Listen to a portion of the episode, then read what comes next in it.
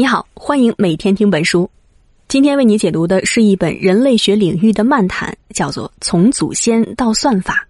这本书主要探讨了一个话题：知识到底是怎么传播的？乍一听，你可能会觉得这很好回答呀，书本、聊天、上网，不都能传播知识吗？但是这本书探讨的不是此时此刻传播知识的方式，而是在上百万年的时空尺度上传播知识的逻辑。这么说呢，可能有点笼统。咱们举个例子，你就知道这个研究解决的是哪一类问题了。你可能听过一句话啊，叫做“话越传越多”。比如一件小事儿吧，咱们从村东头传到村西头之后呢，就会被添油加醋，传得面目全非。但是你能想象吗？有的故事口耳相传了两千年，几乎没有任何变化。比如小红帽的故事，根据人类学家的最新研究，这个故事已经出现了两千年了。在全世界有五十八个版本，而且这五十八个版本啊，居然出奇的一致，只是在一些细节上有那么一丁点改动。比如说哈，在亚洲地区的版本里面，当狼外婆假扮不成功的时候，会喝一点水来清清喉咙；那在非洲的版本里呢，狼会自己割破舌头，为了让声音更加柔和。除了个别细节之外，这个故事几乎是没有任何变化。那么，为什么在一个小小的村子里面，信息的传播会有那么大的变形？而在全世界范围内，跨越两千年啊，一个故事居然可以这么稳定？要想回答这个问题，咱们就得明白知识的传播到底遵循着什么样的逻辑。要特别说明的是啊，这本书虽然不到两百页，但是读起来难度不小，因为它的起点是基于另外一项人类学研究，就像一栋楼吧，它把入口设置在了二层。所以，要想读懂这本书，咱们得先找到通往二层的梯子，要把之前的研究翻出来梳理一遍。当然呢，这个过程本身也是很有趣的，因为把这些观点前前后后串起来，你就会发现一场很精彩的人类学思辨。为此啊，我特地查询了之前的相关研究，在接下来的解读当中，把它们一起讲给你听。这本书的作者是美国田纳西大学的人类学家，叫做亚历山大·本特利。他主攻的研究方向啊，就是人类传播知识的方式。他的上一本书呢，叫做《窃言盗行：模仿的科学与艺术》。窃言盗行就是盗窃语言和行为的意思。这本书主要说的是人类的知识传播呢，最早是依靠模仿同类的行为来实现的。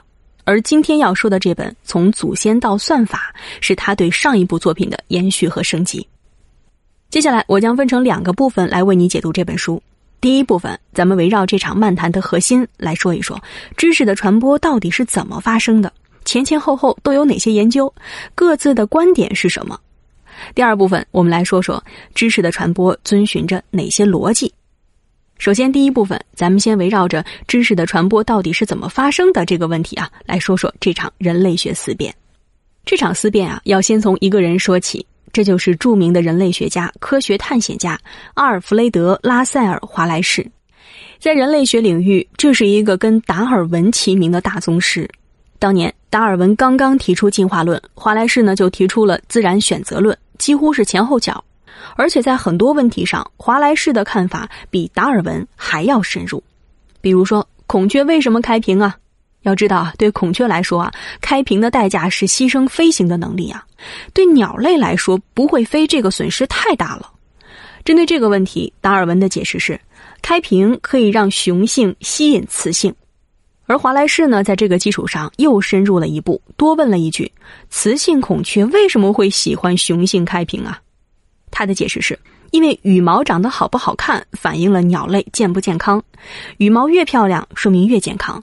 所以啊，本质上开屏其实是在释放健康的信号。雄性通过这个信号来吸引雌性。你看这个解释是不是更加深入呢？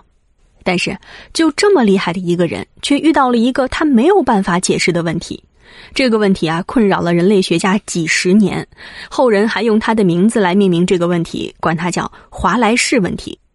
简单说，华莱士问题啊，可以总结成一句话，那就是人类的大脑发挥功能为什么总会滞后？怎么讲？假如我问你啊，二十万年前的原始人类为什么没有发明蒸汽机啊？很多人的第一反应可能是因为他们不够聪明呗，大脑不够发达。但是考古学家已经发现啊。大概二十万年前，原始人的大脑就已经达到了目前的水平了。从生理结构上看，他们跟你一样聪明。你能掌握的知识，二十万年前的祖先都能掌握。但问题就出在，这些聪明的祖先却几乎什么都不会，比如语言、绘画、使用火这些潜藏的能力，直到很久之后才突然展现出来，并且是突飞猛进。我们的大脑在这十几万年里就像休眠了一样。你看，人类的大脑早在二十万年前就为太空遨游做好准备了，但是我们却直到今天才刚刚登陆月球。那么，大脑发挥功能为什么会滞后这么多呢？这个问题困扰了学界很久，人们提出过很多解释，直到一九九二年，一个来自脑科学的发现回答了这个问题。当时，神经科学家发现了大脑里有一群叫做镜像神经元的神经细胞，镜子的镜，图像的像。镜像神经元的功能就是让我们能够模仿同类，比如说，你看到别人啊造了一把斧子，你也能照葫芦画瓢造一把出来。这个模仿能力啊，就来自于镜像神经元。再比如，镜像神经元呢，还是语言诞生的基础，因为语言诞生的前提是感知到对方的意图。什么叫感知呢？说白了啊，就是对感受的模仿和再现。你能够感受到别人的快乐、恐惧、焦急等等。总之啊。信息、情感、文化之所以能够在人类之间快速传播，就是因为我们的大脑里面有镜像神经元。基于这个发现，加州大学圣迭戈分校著名的神经科学家拉马钱兰德对华莱士的问题做出了回答。他认为啊，人类掌握一个知识分成两个阶段，第一个阶段是个别的几个人偶然遇到了一些问题，并且呢，针对这个问题制定了解决方案。比如说哈，某个部落要经常面对大型猛兽，他们发现用手斧啊，也就是那种最早期的只能握在手里的削尖的石块，他们发现用手斧对抗大型猛兽风险特别高，你只有离得很近才有机会使用。为了解决这个问题啊，这个部落就有人琢磨了，可以把石块打磨成尖利的细长条，这样就可以投掷了呀，这就有了早期的长矛。第二个阶段是通过镜像神经元，其他的同类呢快速模仿这个技术。比如啊，一个部落出现长矛之后，过不了多久，所有的部落就都能造出长矛了。这样一个新技术、新知识就在人类当中快速传播开了。换句话说啊，知识的发生是偶然的，是少数人为了解决自身环境中遇到的那个特定的问题，发展出了某个知识。但是知识的传播是必然的，因为人类的镜像神经元能让我们快速的完成模仿，并且通过模仿来掌握这个知识。你看，这就回答了华莱士的问题：为什么大脑发挥功能会滞后啊？很多知识直到很晚才被人掌握呢？这是因为啊，我们还没有遇到能够触发这个知识的问题。同时，这个研究也伴随着另外一个结论，要注意哈，这个结论跟我们今天的主题关系很密切，那就是。知识到底是怎么传播的？根据镜像神经元的发现得出的结论就是，模仿是人类这个物种传播知识的主要方式。其实，在很久之前，类似的理论啊就有人提出过，只不过这回镜像神经元的发现从脑科学的角度把这张拼图给补齐了。这个结论也成为很多学者的共识。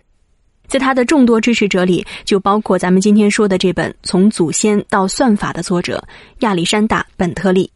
前面说过啊，他的上一本书是二零一三年出版的，叫做《窃言盗行：模仿的科学与艺术》，就是从这个观点衍生出来的，认为人类的知识、信息和文化的传播是通过模仿实现的。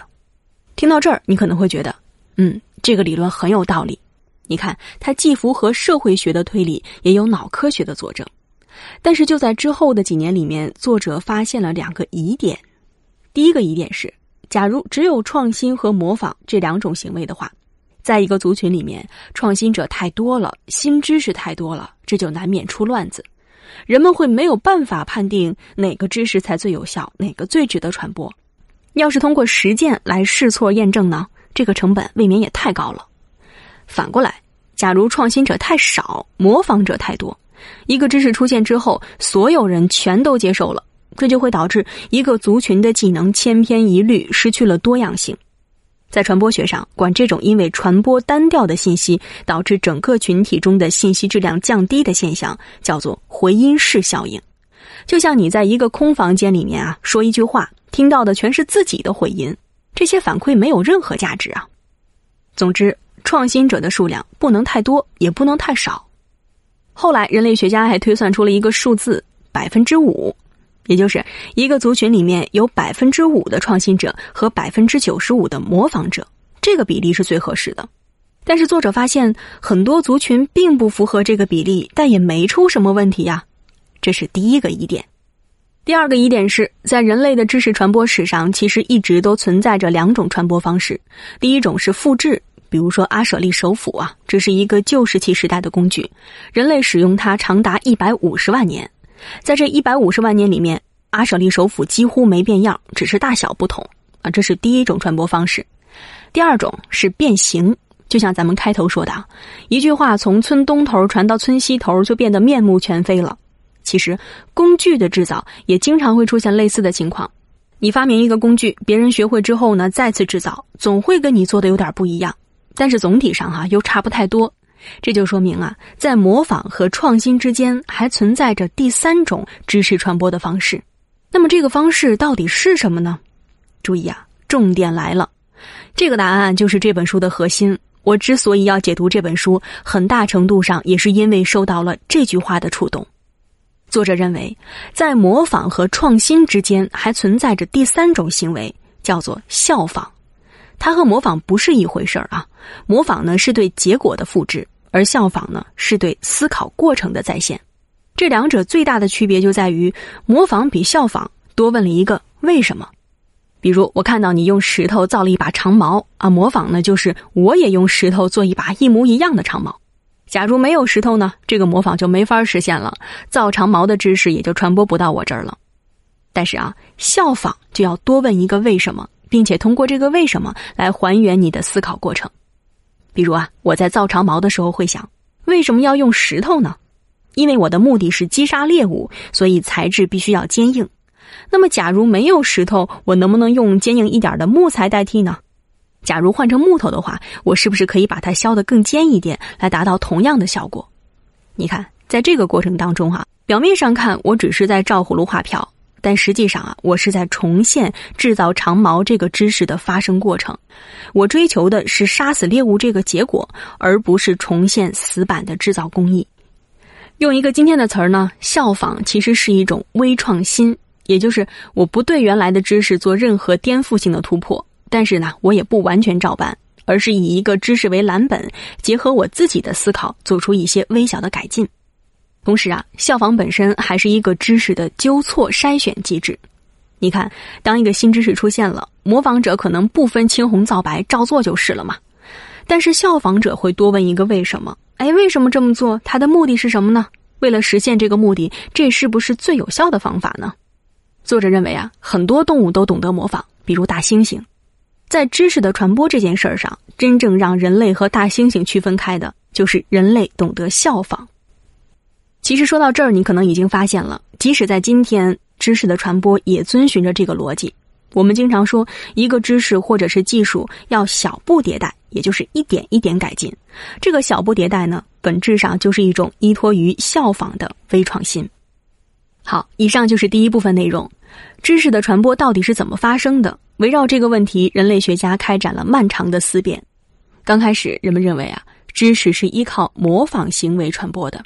但是现在，作者提出，在创新和模仿之间还存在第三种行为，叫做效仿。效仿的本质是基于原有知识的微创新，也是人类对新知识的完善纠错机制。那么说到这儿啊，我们就自然而然的要问一句了：我们在效仿的时候遵循着什么样的逻辑呢？接下来第二部分，我们就说说效仿遵循着哪些规则。开头咱们曾经说过一个问题啊，为什么小红帽的故事流传了两千年，几乎没有任何改变？其实哈，类似的情况还有很多，比如白雪公主也有很多版本，但是各个版本呢都差不多。就像爱尔兰版吧，只是把魔镜换成了一条鳟鱼，是鳟鱼告诉王后你不是最美的女人，其他部分并没有太多改动。要想解释这个问题，咱们就得说到效仿行为的第一条规则，叫做幸存者效应。也就是在信息的传递当中，我们不管怎么改动它，都会留下那些跟生存有关的知识。你看，小红帽、白雪公主，表面上看呢都是故事，但是这些故事本身啊，却包含着一系列跟生存有关的知识。比如，小红帽的故事告诉你，不要相信陌生人啊，不要独自居住啊，森林是很危险的等等。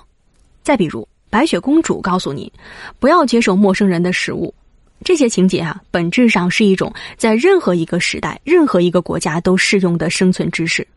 因为实用，所以他们不管怎么传播，也不会发生太大的改动。毕竟这关乎生存呐。同样，我们在效仿一项技术的时候，也一定不会改变那个关系到生存的关键部分。比如啊，你想效仿别人造一张弓箭，那么不管你对这把弓做出了多少改动，你肯定不会把尖头改成圆的，它一定还是尖的，因为只有尖的才能杀死猎物啊。说到这儿，我们已经知道了那些跟生存有关的信息会在效仿当中保留下来，不会发生太大的变形。那么，什么样的信息最容易发生变形呢？比如开篇说的一句话从村东头传到村西头，为什么会面目全非？这就要说到哈，效仿行为的第二个规则叫做社会地位效应，也就是一个信息越是能够吸引别人的注意力，能够引起争议。在这个信息面前啊，人们就越容易忽略事实。为了成为人群当中的焦点，占据更好的社会位置，人们有可能会把这个信息改到面目全非。仔细想想，你就会发现，那些被传的乱七八糟的信息啊，往往特别八卦，比如明星绯闻、家长里短。对于这类信息啊，我们有着天然的好奇，总是忍不住想打听。更重要的是啊。在传播这类信息的时候，假如你一五一十、实话实说，别人反倒不爱听了，反而是添油加醋，他才会听得津津有味儿。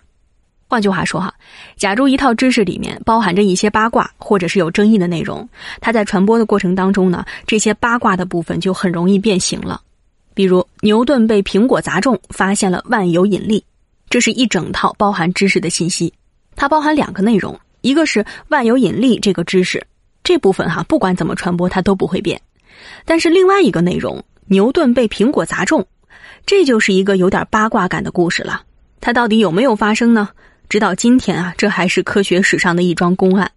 据说呢，牛顿本人啊，从来没有在任何手稿上提到过这件事儿，但是我们仍然传得乐此不疲。这就是社会地位效应在发生作用。当然，这只是在一定时期内显示出的传播趋势。假如我们站在一百年甚至一千年的时空尺度上观察人类知识的演进，你会发现，整个人类的知识是一路向好、不断提升的。换句话说啊，在知识传播这件事情上，人类其实有一套很牢靠的纠错机制，让我们排除错误，不断逼近真相。这套最底层的纠错机制，就是我们要说的第三种知识传播的规则。叫做贝叶斯规则，也就是呢，在知识的传播当中，人类会使用贝叶斯推算，不断的搜集证据来更新知识。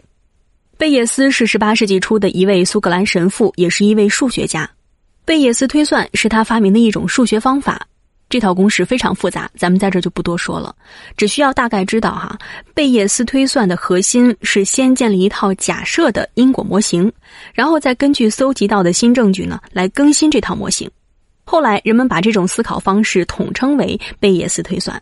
咱们今天说的不是具体的贝叶斯公式，而是这套思考方式。而且深入观察，你会发现啊，叶贝斯不光是一种数学推算，也是人类认知这个世界的基本方式。而贝叶斯做的是把这套方法数学化了。说到这儿，到底什么是贝叶斯推算？你可能还是觉得有点笼统。要想弄明白啊，首先咱们得知道。人类获取知识的目的是弄清楚这个世界的运转方式。什么叫运转方式呢？本质上其实是一套因果模型，也就是 A 和 B 之间到底有什么因果关系。